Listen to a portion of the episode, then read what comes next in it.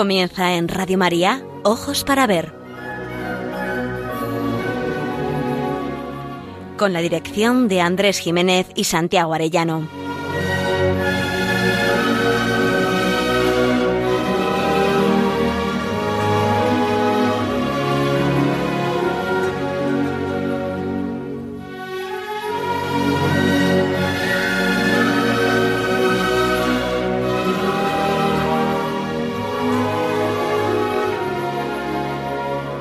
Queridos amigos, muy buenos días. Les saludamos una vez más desde Pamplona, donde realizamos esta edición de Ojos para Ver el primer y tercer martes de cada mes. Les habla Andrés Jiménez y me acompaña Miguel Ángel Irigaray, quien además se encuentra a los mandos como técnico de sonido. En el programa de hoy hablaremos de la educación en la belleza. La apertura a la belleza es constitutiva del ser humano, de su naturaleza. Preferimos vivir en una ciudad bonita, con hermosos paisajes y con espacios, bien cuidada. Nos encantan los paisajes hermosos. En nuestros hogares, que son prolongación y expresión de nuestra intimidad, intentamos que haya también belleza y nos esmeramos en el cuidado y la delicadeza al decorar habitaciones, rincones y espacios. No es nada exagerado afirmar que el ser humano ansía vivir en la belleza. ¿No te parece, Miguel Ángel? Muy buenos días. Muy buenos días, Andrés. Muy buenos días, oyentes de Radio María. Así es, incluso el aspecto exterior de una persona nos habla de su modo de ser interior, ya sea por el cuidado con el que se muestra, como contrariamente por el doble extremo del desaliño de una parte y la ostentación vanidosa de otra. El sentido de la belleza debe educarse, nuestra sensibilidad puede estragarse, podemos incapacitarnos para el asombro, o impedir que la admiración se abra paso en nuestra vida.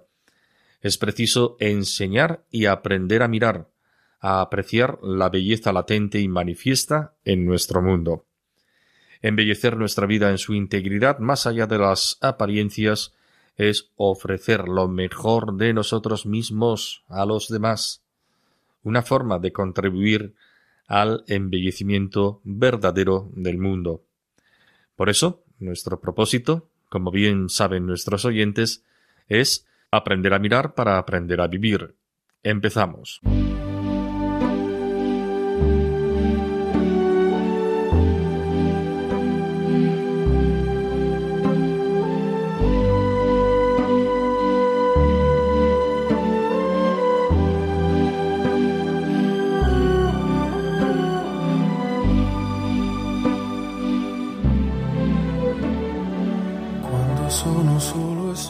La belleza está por todas partes y se ofrece a todos, pero solo las personas con sensibilidad para percibirla pueden disfrutar de ella.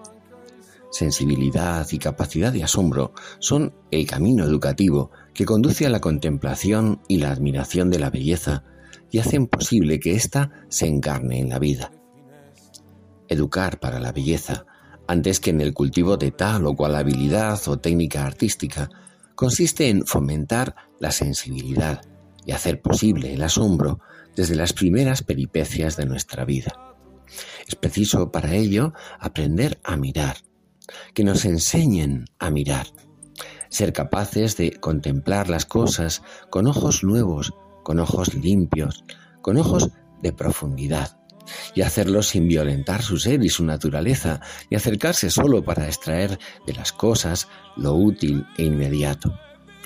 Antes bien, hay que educar y madurar en la capacidad de abrirse, de contemplar y descubrir lo que las cosas son simplemente y advertir que a través de ellas se capta algo más, un cierto orden, una gracia o una armonía, una luz o un encanto que no se ve ni se oye. Para captar la belleza, para contemplar su esplendor luminoso, no basta siquiera con ver, también hay que saber porque, como dice Saint-Exupéry en ese libro extraordinario que es El Principito, lo esencial es invisible a los ojos y solo se ve bien con el corazón, con una mirada profunda que va más allá de las apariencias. Más de uno pensará que esto, aprender a contemplar desde el asombro y saber gozar de la belleza del mundo, hoy no es útil, que no sirve para nada, que no es eficaz, y que, como decía el castizo, no corren buenos tiempos para la lírica. Pero sin esa sensibilidad, sin esa mirada capaz de contemplar y de asombrarse, todo se vuelve banal. Al acontecimiento maravilloso se le llama casualidad o simplemente se ignora y se pierde además la virtud del agradecimiento. Escribió Dostoyevsky que la humanidad puede vivir sin la ciencia, puede vivir sin pan, pero sin la belleza no podría seguir viviendo. Y es que la experiencia de lo bello provoca en el hombre una saludable sacudida que le hace salir de sí mismo, le arranca de su resignación, de la gris comodidad de lo cotidiano, y que le hace también sufrir como un dardo que hiere pero que despierta, abriéndonos los ojos del corazón y de la mente, poniéndonos alas, como decía Platón, y empujándonos hacia lo alto. Con una mirada miope, incapaz para el asombro, no es posible tampoco captar la belleza moral de las personas. Se malentiende la alegría y se reduce a mera estridencia. Solo se reacciona si es el caso de forma primaria y grosera ante lo extravagante, lo zafio, lo cutre o lo voluptuoso. La risotada destemplada desplaza al gozo interior. La sobreestimulación y el frenesí acaban saturando y estragando la percepción sensible y la finura del espíritu. Sin capacidad de asombro, la genuina experiencia estética, el maravillado encuentro con la belleza que tiene lugar en la contemplación, es sustituida por la fascinación grosera, por una torpe sumisión a la moda y a la apariencia cosmética. Uno de los obstáculos que impiden a muchos niños y adultos llegar a captar la belleza es precisamente la falta de sensibilidad que va de la mano de la incapacidad para asombrarse. Extraviados el asombro y la sensibilidad para gozar de lo hermoso, brota la vulgaridad del vacío, de lo mostrenco y lo anormal, y nos instalamos en la superficialidad, se pierde así el encanto de la naturaleza y de la realidad, de todo aquello que despierta nuestra sed de sentido y nos orienta hacia la felicidad auténtica. Por el contrario, a quien ha ido educando su capacidad para la admiración, la belleza, la verdadera belleza que resplandece en lo real, provoca un gozo profundo, no sólo una sugestión superficial y pasajera. Es el sentido del asombro lo que hace que se contemple la realidad con humildad, agradecimiento, deferencia, sentido del misterio y admiración. Y así, a través de esta admiración hacia lo que se descubre, se genera y se aprende algo tan esencial como el respeto. Si en la infancia la capacidad de asombro se ve impedida por las prisas, la saturación, la inmediatez, la exaltación de lo cutre y lo feo por la sobreexcitación a través de imágenes y efectos virtuales, entonces, perdida la capacidad de asombro, la sensibilidad se atrofia y se ciega, y esto se convertirá en un pesado lastre en el proceso de desarrollo de una persona. La belleza tiene un extraordinario potencial educativo. Cuando estamos rodeados por un ambiente de belleza y alguien que es un referente para nosotros nos hace caer en la cuenta de su esplendor, niños y adultos nos sentimos inclinados a asumir actitudes valiosas y a desarrollar hábitos que nos ayudan a ser mejores, a tratar mejor a las personas y a cuidar las cosas con más esmero.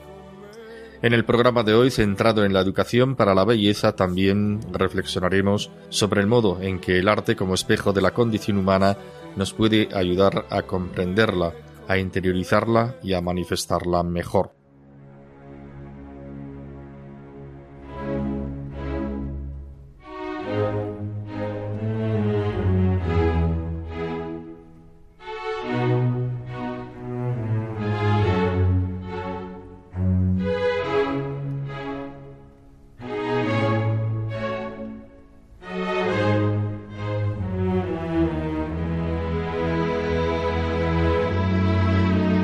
Para ver, el don de la belleza.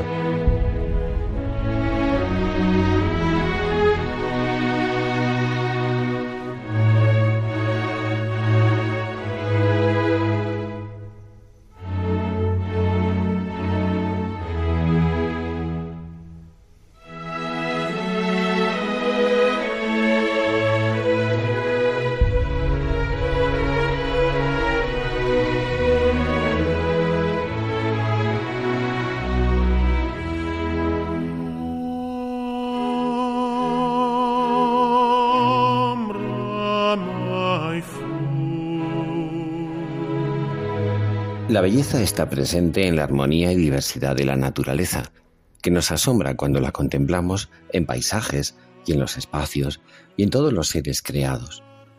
Se encuentra también en la integridad moral de las personas, en la virtud y en el amor, en disposiciones como la amabilidad, la delicadeza, la compasión, el sacrificio, el agradecimiento o el cariño.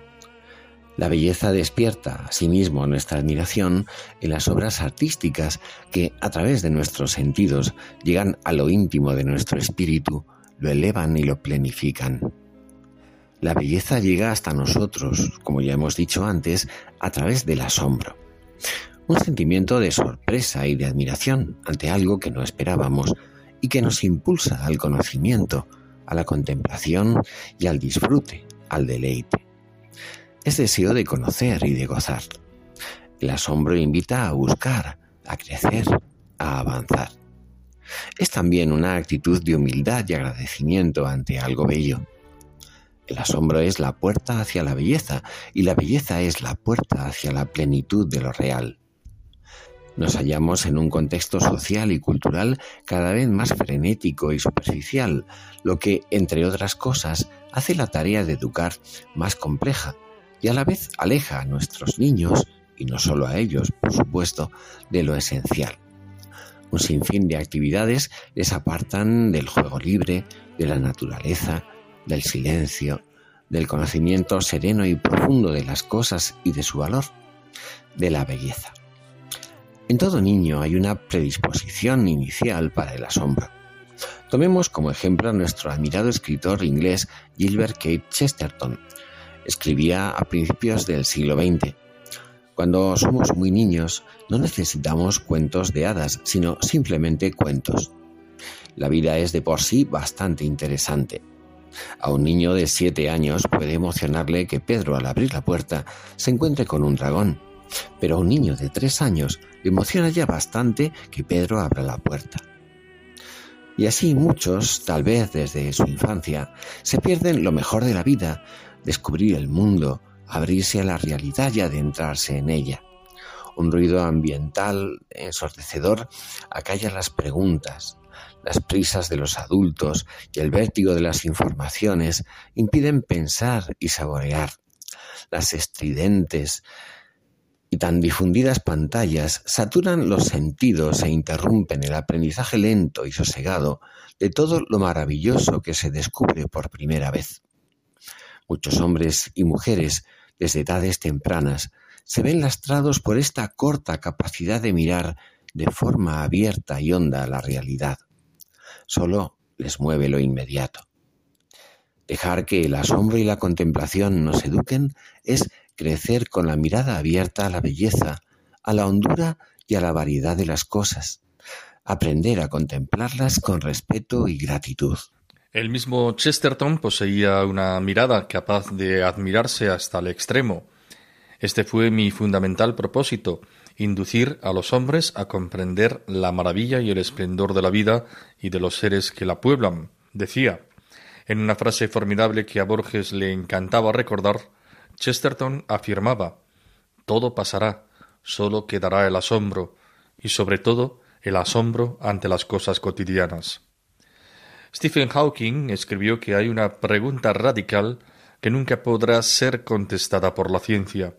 ¿Por qué el universo se ha tomado la molestia de existir?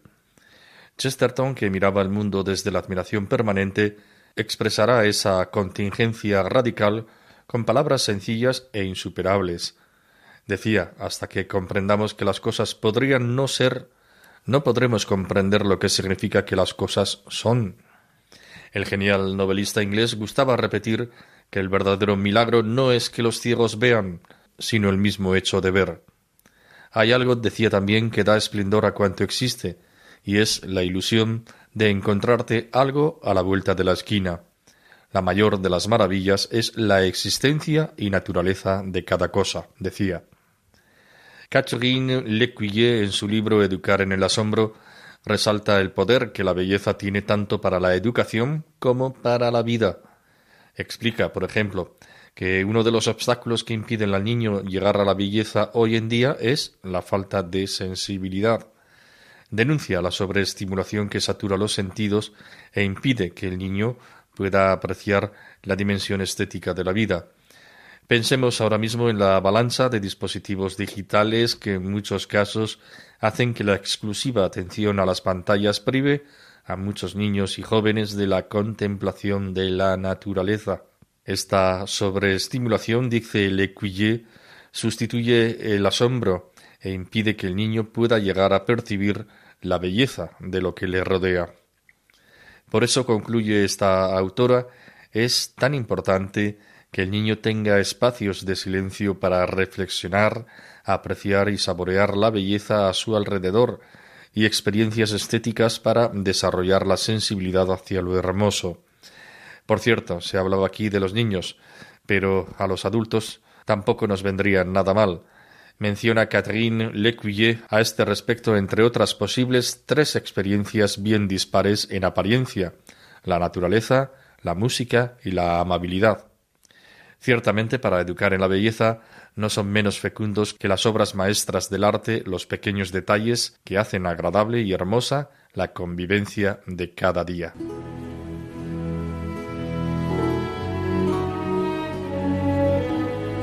Aprender a mirar. Ojos para ver. Radio María.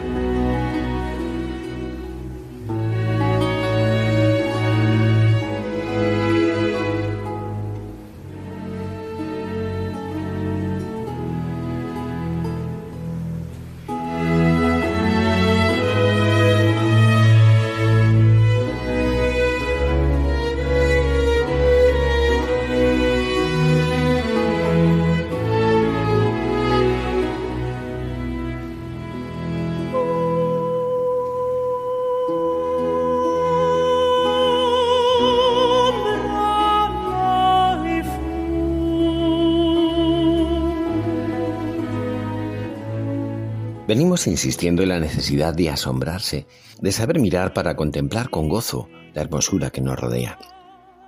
Pero esta insistencia obedece a que no es hoy tan sencillo. Vamos a pensar en ello con un poema de Pedro Salinas. Es una sátira contra esa actitud generalizada de los habitantes de las ciudades de nuestro tiempo, que rodeados de belleza natural son incapaces de salir de sus afanes y contemplar gozosos la hermosura de cada día.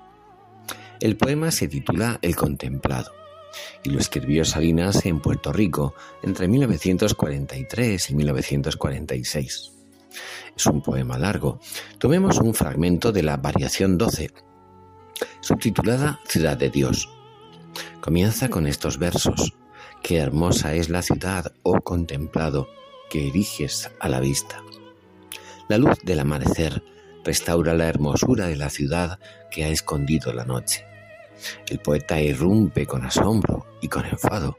Con sarcasmo denuncia nuestra indiferencia ante la belleza que acontece ante nosotros y a nuestro lado, sin darnos cuenta para correr en busca de sucedáneos. Es todo artificial el amor, las ilusiones, hasta el vivir y el soñar. Por ello el poeta denuncia.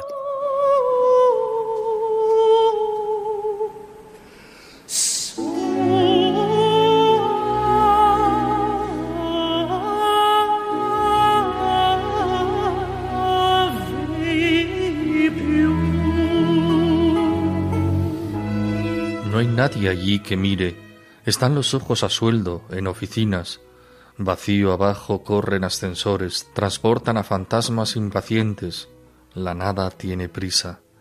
Si se aprieta un botón, se aclara el mundo, la duda se disipa. Instantánea es la aurora, ya no pierde en fiestas nacarinas, en rosas, en albores, en celajes el tiempo que perdía. Aquel aire infinito lo han contado, números se respiran, el tiempo ya no es tiempo, el tiempo es oro, florecen compañías para vender a plazos los veranos, las horas y los días.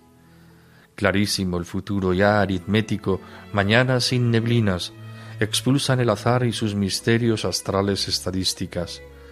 Lo que el sueño no dio lo dará el cálculo. Unos novios perfilan presupuestos en tardes otoñales, el coste de su dicha. Sin alas, silenciosas por los aires, van aves ligerísimas, eléctricas bandadas agoreras, cantoras de noticias que desdeñan las frondas verdecientes y en las radios anidan. A su paso se mueren, ya no vuelven, oscuras golondrinas. Dos amantes se matan por un hilo, ruptura a dos mil millas. Sin que pueda salvarle una mirada, un amor agoniza y hundiéndose el teléfono en el pecho, la enamorada expira. Los maniquíes su lección ofrecen moral desde vitrinas, ni sufrir, ni gozar, ni bien, ni mal, perfección de la línea. Para ser tan felices las doncellas, poco a poco se quitan viejos estorbos, vagos corazones que apenas si latían.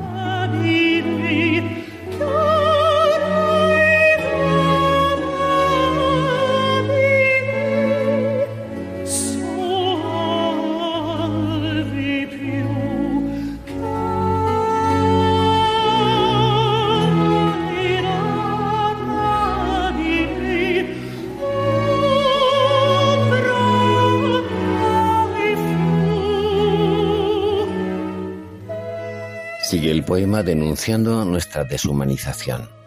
Nuestro anhelo aquí es aprender a mirar, y por eso rechazamos vivir en un Edén de cartón piedra, ser criaturas lisas, como afirma también Salinas. Queremos una felicidad que percibamos cuando aparece ante nosotros y enriquece nuestro ser, y no de copias de cartón piedra que nos dejan vacíos, agradeciendo tanto don que nos inunda, aunque sea en medio del dolor.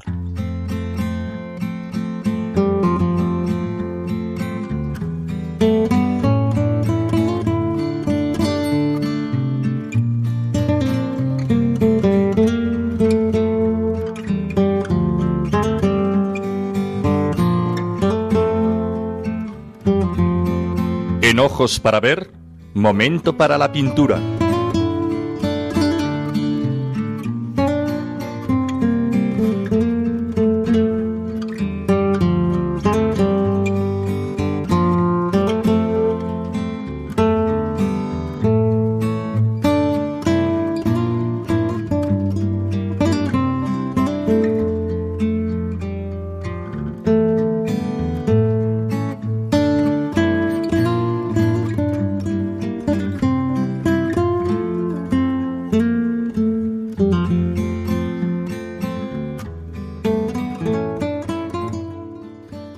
La sección Rincón para la Pintura presentamos hoy un cuadro de Domenico Ghirlandaio, el retrato de Giovanna Tornabuoni.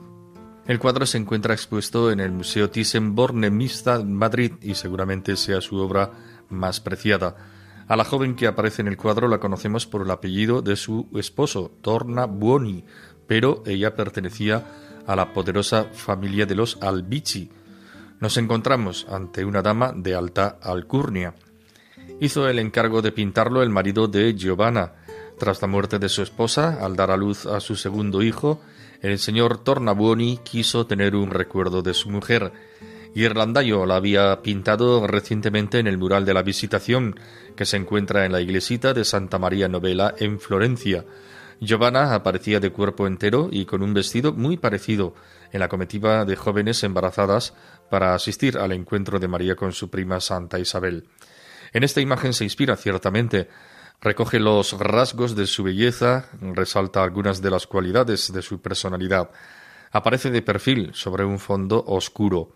Ella no nos mira, como si estuviera dispuesta a partir cuando la llamen.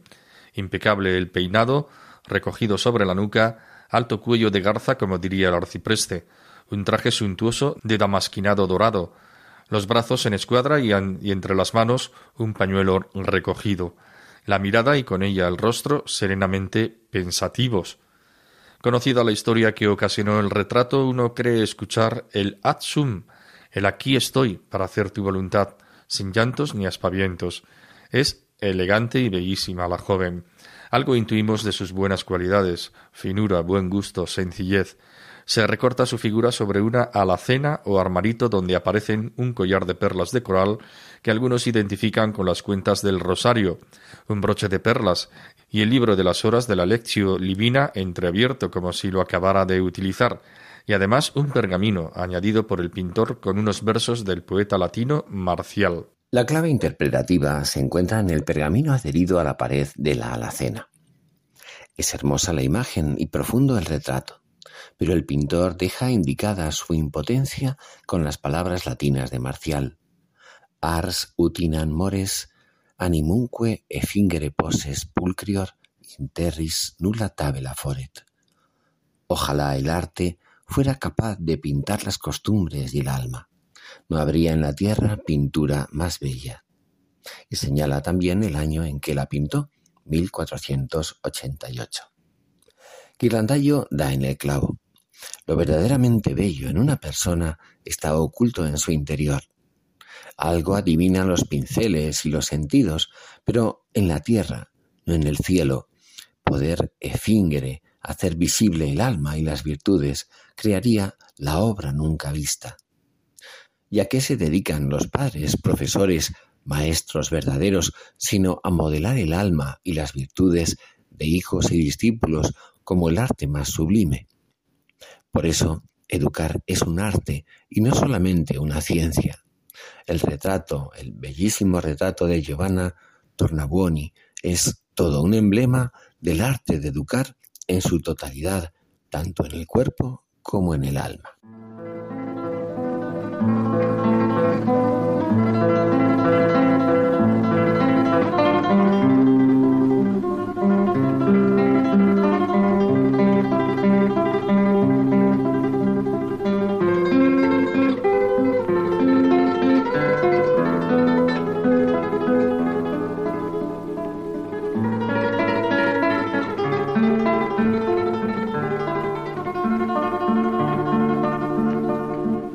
Momento para la poesía. Ojos para ver. Radio María.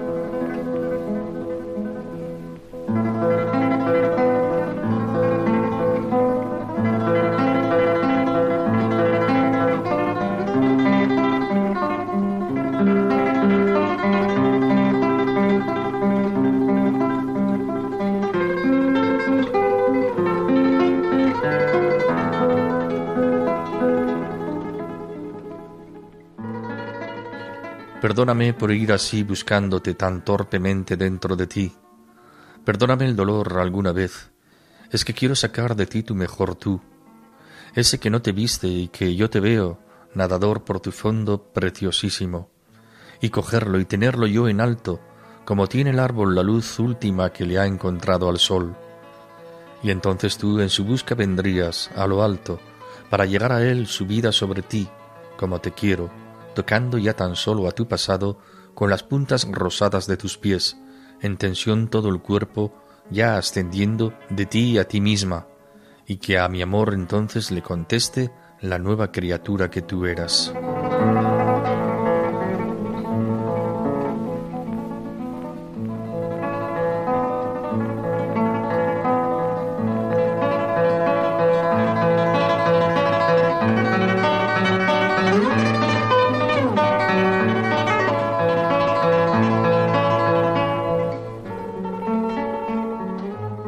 Ser humano nace hecho, acabado o perfecto. La vida se nos da como un camino de perfección, un tiempo o una sucesión de días para lograr que el que en germen estaba previsto que fuera no se quede tronchado o destruido en las alternativas del vivir de cada día. El punto de partida de todo educador, es decir, de padres, amigos, esposos, no solo de los profesores, es que tenemos delante una persona que como los aviones lleva su caja negra o, si se quiere posee un proyecto de ser único e irrepetible, pero que hay que ayudar a aflorar, que hay que cultivar y que hay que alimentar. No otra cosa significa la palabra alumno. Educar es una tarea exigente y ardua. Exige paciencia, observación y creatividad, pero sobre todo amor, es decir, saber que el otro tiene un bien que tú tienes que ayudar a descubrir y a hacer crecer. En educación es bien sabido que lo que no se cultiva se atrofia. Si los hijos fuesen solo una combinación biológica heredada de los padres, el conocimiento de los genes nos permitiría predecir cualquier vida desde su concepción. Quizás podamos conocer sus tendencias y sus fragilidades corporales, pero aunque conociéramos circunstancias de espacio y de tiempo, nunca podríamos definir ni determinar el futuro ni el comportamiento de nadie. Esto es ser persona, un ser y un proyecto en libertad, único e irrepetible, que alcanza su sazón cuando armoniza proyecto, naturaleza y vida. Lo contrario, el ser humano padece sensación de vacío, se encuentra desazonado e insatisfecho. Hemos escuchado a nuestro querido amigo Santiago Arellano más de una vez que hay una palabra que aunque no se nombra hoy, su significado está al orden del día.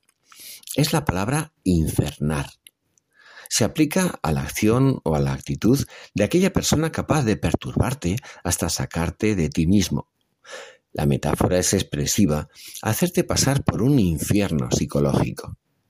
Hay personas, decimos, que me sacan de mis casillas o fulano me desquicia, menuda metáfora, sacar el eje de la puerta de su quicio. En verdad, son personas que tienen la habilidad de sacar de nosotros nuestro peor yo. Pero no solo en los enfados, en todo. Oirás, no vayas a visitar a ese enfermo que por la caridad entra la peste. Cualquiera de los modos de seducirnos hoy intenta sacar de nosotros nuestro peor yo. El colmo lo encontramos en ese refrán escandalosamente aleccionador. El niño era glotón y su padre le azuzaba. Pues bien, maravillosamente lo entendió y lo expresó Pedro Salinas, Amar no es recrearse en las delicias aparentes y efímeras del amado y de la amada, es ayudarse recíprocamente a su mutua perfección. Ello no es fácil, ni está exento de errores e incluso de sufrimiento. Perdóname, suplica el poeta, por ir a veces con tanta torpeza, por ocasionar a veces dolor. El que ama no pretende ni lo uno ni lo otro, ni la torpeza ni el dolor, el amor le obliga de manera inexcusable a buscar, a bucear en el fondo y a propiciar ese tú verdadero, ignorado por el otro, pero en el que se encuentra el auténtico y mejor modo de ser de cada persona. Es una tarea de crecimiento, de elevación hacia lo alto, de buscar nuestra propia perfección, como cuando el árbol parece que se alza al encuentro de la última luz del sol, ascendiendo de ti a ti misma, como tan nítidamente lo describe Salinas, es entonces cuando el amor verdadero encuentra su respuesta proporcional. El ser que en germen estaba en mi hijo o en mi hija, en mis alumnos, en mi amigo o amiga, en mi novia o en mi esposa, aquel a quien verdaderamente amo, corresponde con su verdad esencial, esa criatura que siendo desde siempre que eras, se ha transformado en nueva. Es lo que decíamos recitando el poema. Para llegar a él subida sobre ti como te quiero, tocando ya tan solo a tu pasado con las puntas rosadas de tus pies, en tensión todo el cuerpo, ya ascendiendo de ti a ti misma, y que a mi amor entonces le conteste la nueva criatura que tú eras. Entonces le puede contestar de igual a igual, de ser a ser, de verdad a verdad, es decir, se pueden amar.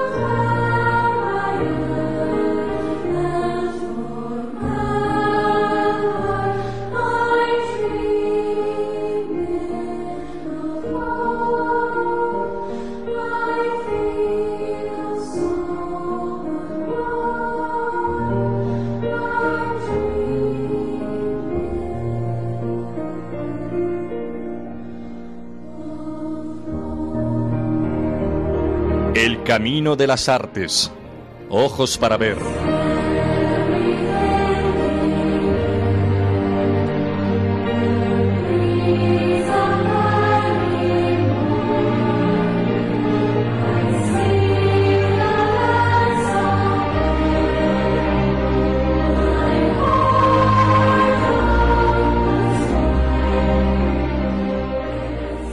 El universo es un prodigio de hermosura. Los cielos proclaman la grandeza de Dios. Y tal es el sentimiento que ante su belleza experimentó Joseph Haydn cuando compuso su obra cumbre, el oratorio La Creación. Fue compuesto entre 1796 y el 98, aunque Haydn concibió la idea de escribir un gran oratorio en su primer viaje a Inglaterra, cinco años antes. Se estrenó el 29 de abril de 1798 en Viena y fue un verdadero éxito. También se estrenó con éxito en muchas ciudades europeas. La obra ilustra la creación del mundo tal como se narra en el Génesis. Además de este libro, sus fuentes de inspiración son los Salmos y El Paraíso Perdido de John Milton. Gottfried Bad Swieten fue el encargado de preparar el texto. Haydn era un hombre profundamente religioso y la creación es una declaración personal de su fe. Fue católico toda su vida, habiendo recibido su temprana educación musical como corista en la Catedral de San Esteban de Viena. Según su biógrafo, Georg August Geisinger, que entrevistó a Haydn en varias ocasiones, su devoción no era de tipo lúgubre o sufriente o aburrido, sino más bien alegre y reconciliado, y desde el gozo de su fe además escribió toda su música sagrada.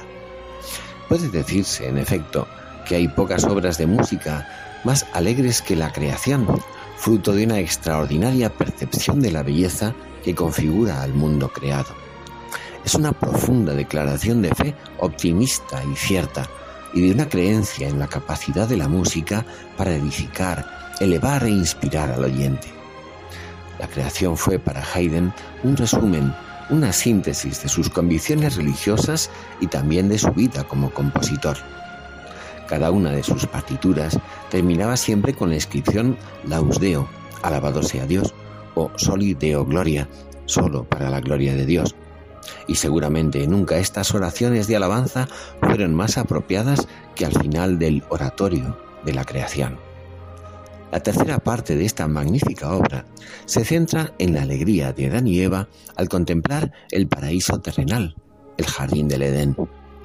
Vamos a escucharlo en la interpretación de la soprano Donna Brown y el barítono Rod Gilfrey, que son acompañados por la orquesta de cámara de los solistas barrocos ingleses y el coro Monteverdi, creados ambos por el director de orquesta inglés Sir John Elliot Gardiner, quien dirige también esta pieza.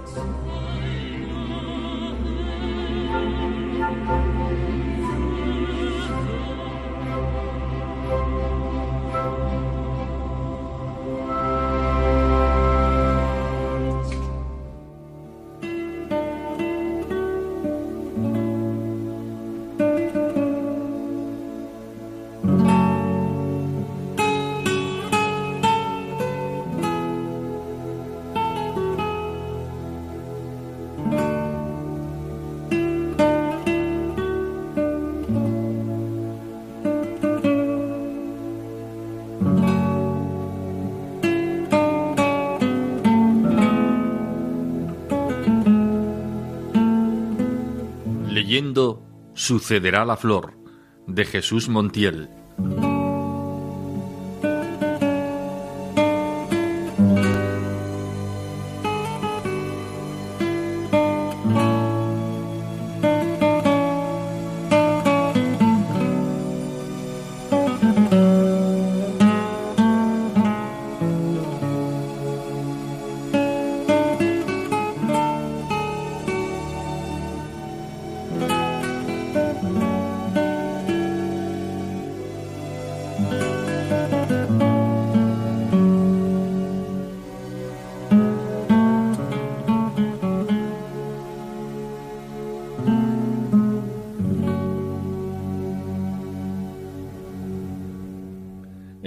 Granadino Jesús Montiel, de quien venimos glosando este libro, que viene a ser la narración poética de un recodo decisivo en el camino de su vida, no duda en abrir en canal su corazón de poeta y sobre todo de padre y de hombre para trasladar al lector sus vivencias más profundas.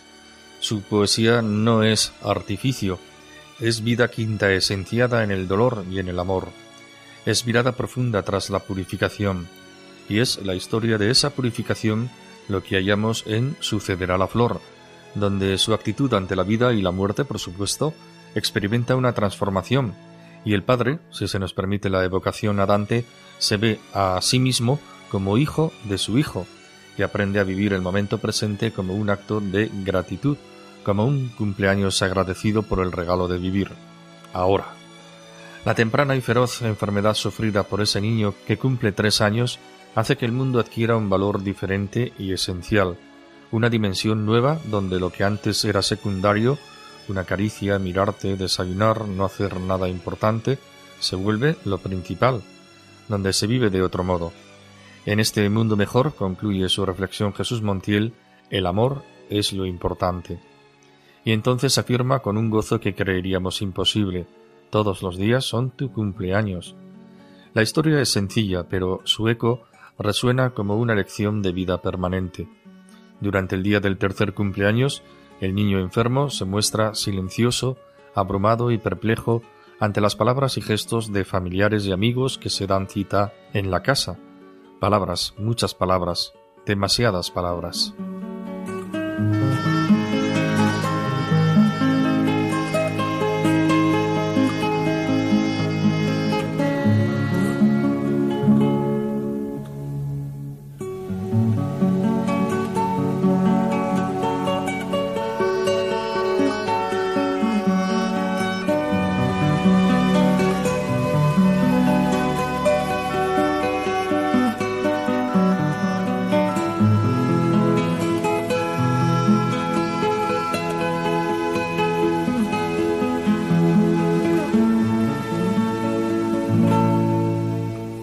Poetas y los niños, sin embargo, escribe Montiel, sois capaces de nombrar las cosas con un vocabulario insuficiente, mientras que los adultos necesitamos comunicarnos con miles de palabras al día, casi todas innecesarias.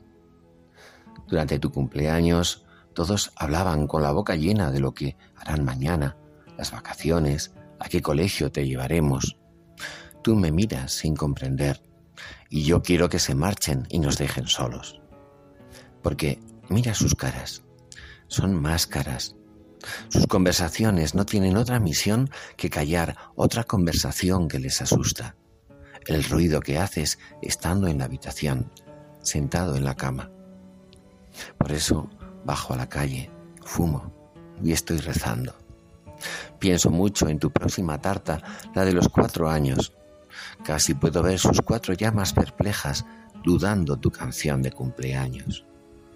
Solo los niños, los tontos, los santos y los locos lográis vivir sin asomaros al futuro. Todos los días desde entonces son tu cumpleaños. No necesito esperar una fecha concreta para celebrar que estás conmigo. En nuestro nuevo calendario, todos los días estarán marcados en rojo.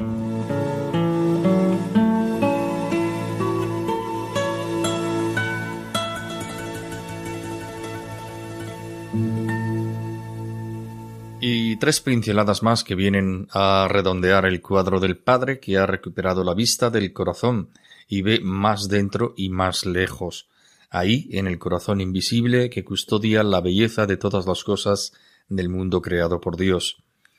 La primera de esas pinceladas tiene que ver con el caballo de Troya, aquella trampa astuta con la que los griegos pudieron doblegar la fortaleza troyana. Escribe Montiel. En la séptima planta del hospital hay quince niños calvos, una trampa divina.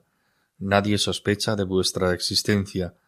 Dentro de esta sociedad perfecta sois un ejército invisible a las órdenes de Dios, preparados para testimoniar lo invisible en este mundo que sólo cree en aquello que puede calcularse.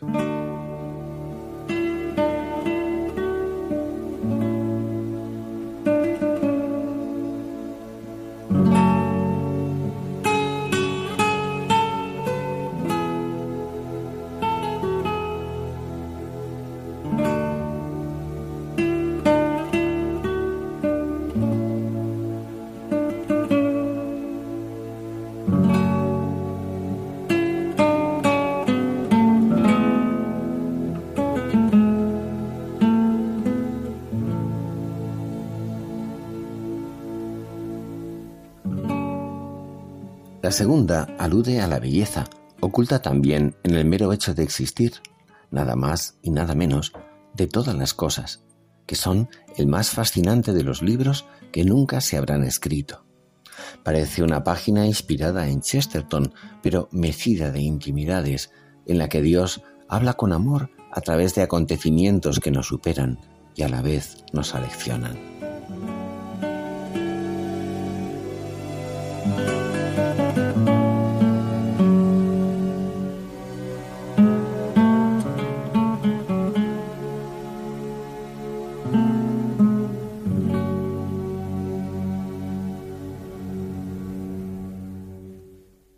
Día de tu cumpleaños, escribe, te regalan un libro troquelado.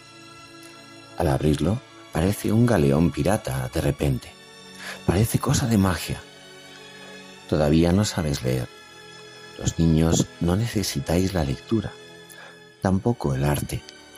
Para el niño el mundo es una novela, cada rostro una escultura, la voz de la madre la filarmónica. Manoseas el libro con cierta extrañeza. Pareces preguntarte para qué. ¿Por qué inventar nada si todo está bien hecho? Te parece más interesante la vida que florece fuera de las páginas. Niño enfermo, concluye Montiel, es un libro escrito por Dios con la tinta sagrada del sufrimiento en el dialecto de un amor que no se inquieta ni exige explicaciones.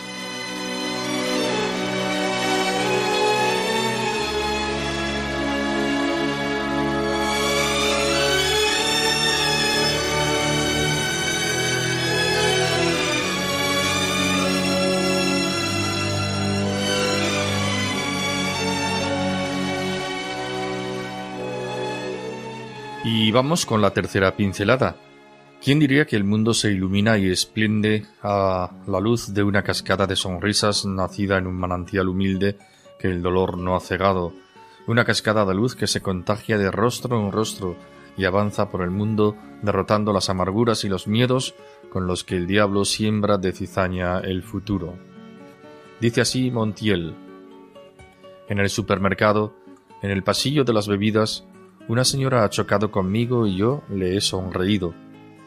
Ella ha sonreído a su vez y se ha llevado mi sonrisa, la suya, al instante de los lácteos. Allí, delante de los yogures, un muchacho que la miraba ha sonreído y ha caminado hasta el cajero. El anciano que había delante en la cola sonrió al verlo sonreír, y así sucesivamente. Me he preguntado dónde acabará la sonrisa que he comenzado. La sonrisa es contagiosa, pandémica, por muy gris que sea el día. Se propaga de rostro en rostro como un fuego blanco. Creo en el ser humano, aunque el mundo parezca injusto. Una sonrisa basta para devolverme la confianza. Mi sonrisa en otras bocas, cada vez más lejos de mí, ya ha salido del supermercado y estará en otro barrio. Estas pequeñas cosas me redimen, una sola palabra amable borra las frases que ha escrito el diablo en la pizarra del tiempo.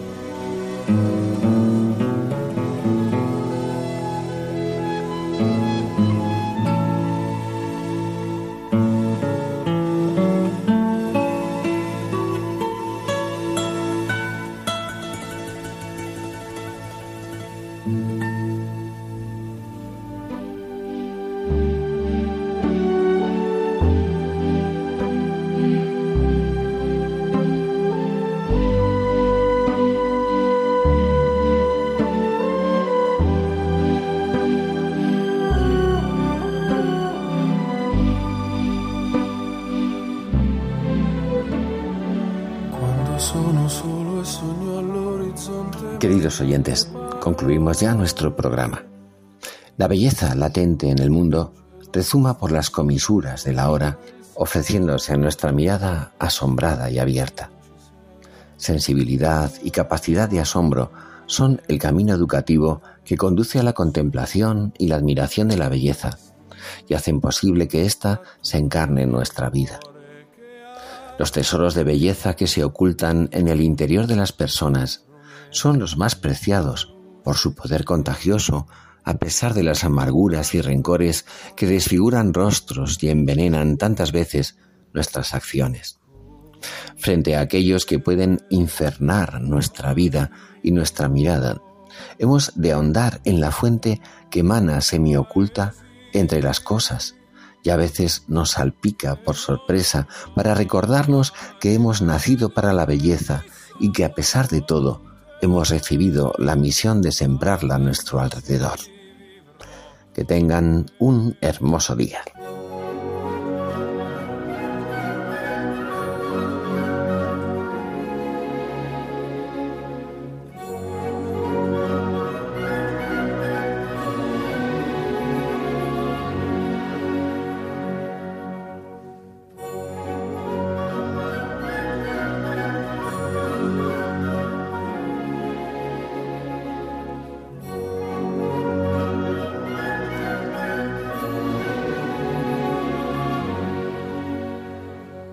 Finaliza en Radio María, Ojos para Ver.